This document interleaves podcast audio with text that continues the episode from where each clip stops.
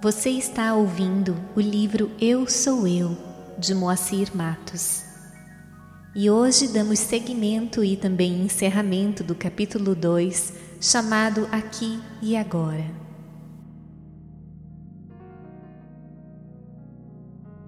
Na mensagem a seguir, Sai Baba, assim como Jesus, nos ensina que moksha, a liberação, pode ser alcançada independentemente da morte do corpo físico e pode ser atingida agora. Quando os obstáculos no caminho da verdade são derrubados, a liberação é alcançada. Essa é a razão de moksha, liberação. Ser algo que pode ser alcançado aqui e agora. Para isso, a pessoa não necessita esperar a dissolução do corpo físico.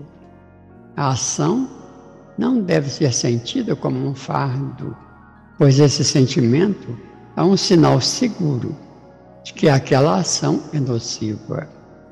Nenhuma ação que ajude a seu progresso pesará fortemente sobre você. Você somente a sente como um peso quando ela vai contra a sua natureza íntima. Chegará o tempo em que você reverá suas realizações e lamentará a futilidade de todas elas. Entregue sua mente ao Senhor antes que seja tarde demais e deixe que Ele a modele como achar melhor. E agora vamos ouvir um conto de Saibaba. Certa ocasião, vivia um avarento em uma casa com vazamentos. A água da chuva se derramava em sua casa através do telhado e ele, infeliz, esperava a noite inteira para que a chuva passasse. Os vizinhos, vendo sua situação, sugeriam que ele reparasse o telhado. O avarento comentava: Vamos deixar as chuvas diminuírem. Como posso reparar isso agora? E quando a chuva parou, ele respondeu: Por que devo me preocupar com o vazamento agora que as chuvas pararam? Não tome esse tipo de atitude. Em vez de escolher sofrer quando as chuvas vierem, como certamente virão, não seria sábio consertar o telhado agora? Esse exemplo transmite a importância que você deve dar em familiarizar-se com livros e textos básicos espirituais, sem adiá-lo por um momento sequer. Comece agora com as primeiras lições de silêncio, oração e repetição do nome do Senhor. Nunca é cedo demais para começar a jornada espiritual. Seja quem for que procure seu auxílio, essa é a pessoa que você deve ajudar nesse momento. É seu dever satisfazer a necessidade da pessoa através de seu serviço, e esse será o melhor trabalho que você pode fazer no momento. O presente quando você pode fazer alguma coisa, é o tempo mais sagrado. Você não vê o futuro porque seus olhos não podem percebê-lo. O passado já foi e não há nada que você possa fazer sobre isso. Assim, o presente é o melhor tempo para você cumprir seu dever e estar a serviço da pessoa que vem em busca de sua ajuda.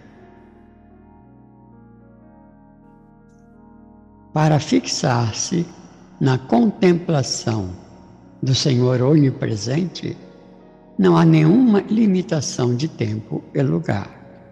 Não existe nada como um lugar sagrado ou um tempo auspicioso para isto. Onde quer que a mente se deleite com a contemplação do divino, esse é o lugar sagrado. Sempre que isso é feito, esse é o momento auspicioso. Preocupados por realizar grandes obras, deixamos de realizar as pequeninas, quaisquer coisas essenciais em nossas vidas, feitas com plena atenção e com o coração, conscientes de que Deus compreende todo instante, toda e única realidade 24 horas por dia. E como não termos tempo de nos dedicar à realidade única, manifestada em todas as nossas atividades, em toda a nossa vida e em todos os instantes? Tudo depende de como realizamos as tarefas que nos cabem no nosso dia a dia.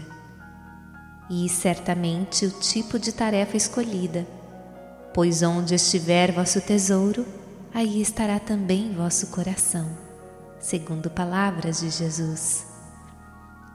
Sai Baba nos orienta a respeito de quaisquer serviços que venhamos a realizar no dia a dia, quando ele nos diz que o mais importante não é realizarmos aquilo que nos dê mais prazer, mas sentir prazer em realizar qualquer coisa que nos compete realizar.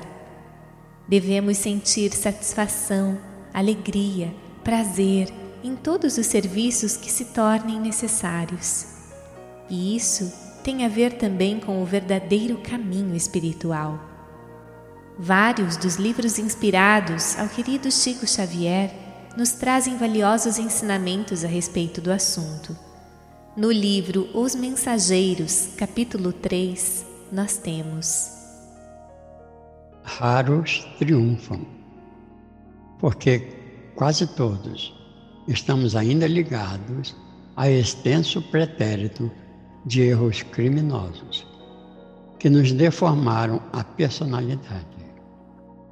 Em cada novo ciclo, de empreendimentos carnais, acreditamos muito mais em nossas tendências inferiores do passado que nas possibilidades divinas do presente, complicando sempre o futuro. É desse modo que prosseguimos.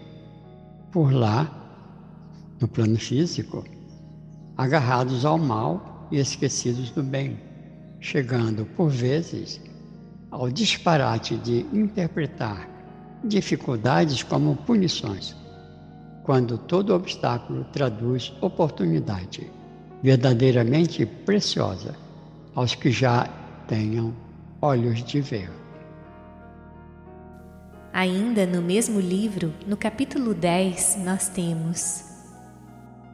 Mas Vicente o amparou de pronto e passando a destra na fronte, murmurava em voz firme: Joel, Joel, não se entregue às impressões do passado.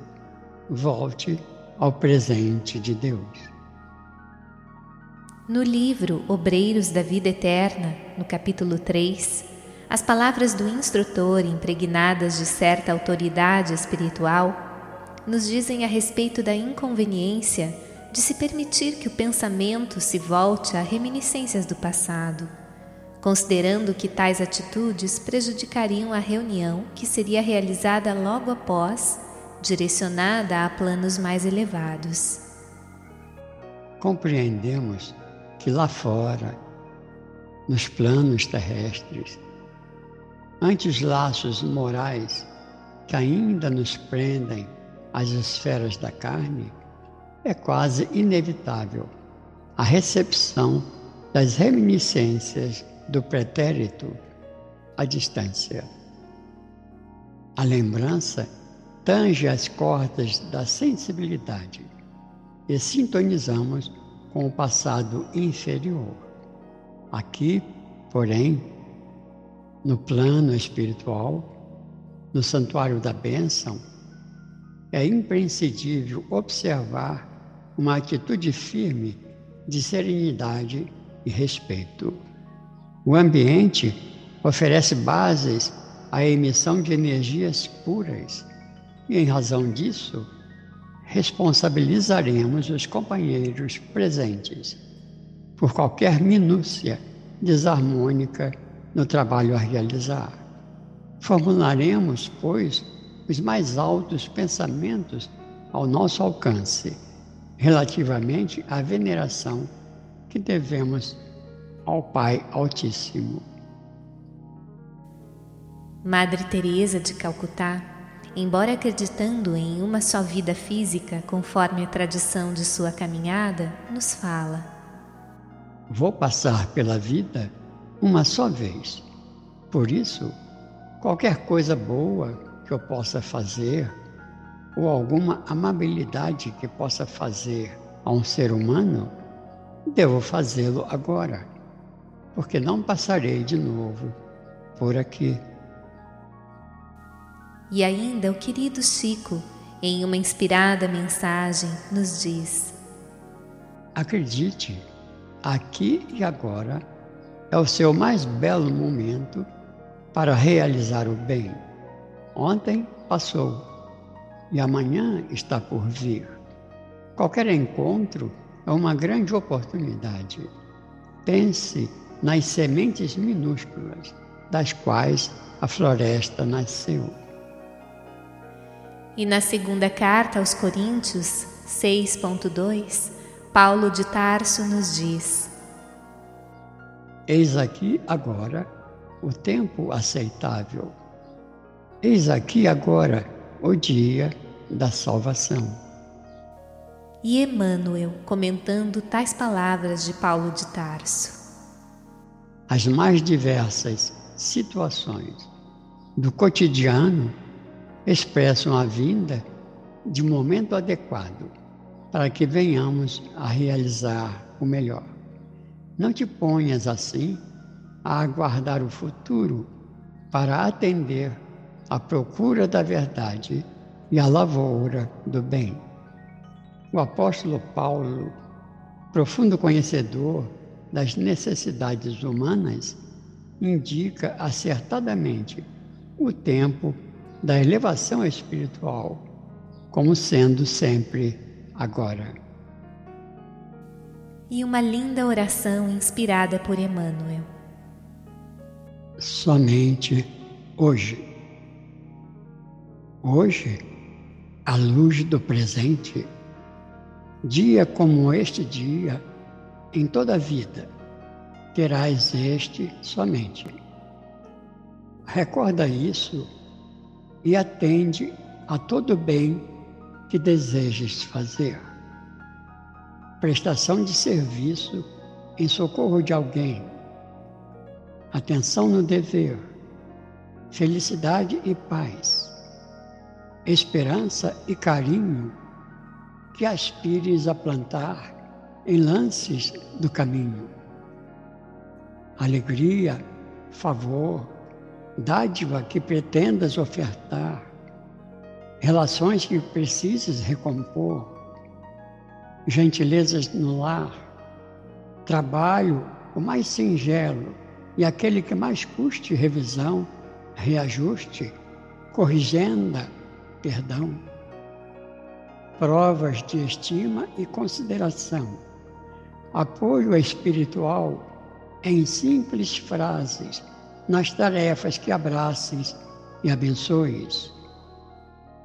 Que nada disso atrases, nem deixes de fazer para depois, porque o tempo não volta, contando sempre aquilo que se fez. E dia igual a hoje só terás uma vez.